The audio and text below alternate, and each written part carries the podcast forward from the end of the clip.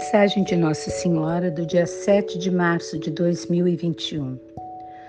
Nossa Senhora pede para intensificarmos nossas orações e veremos o quanto nos farão felizes. Todas as graças estão à nossa disposição.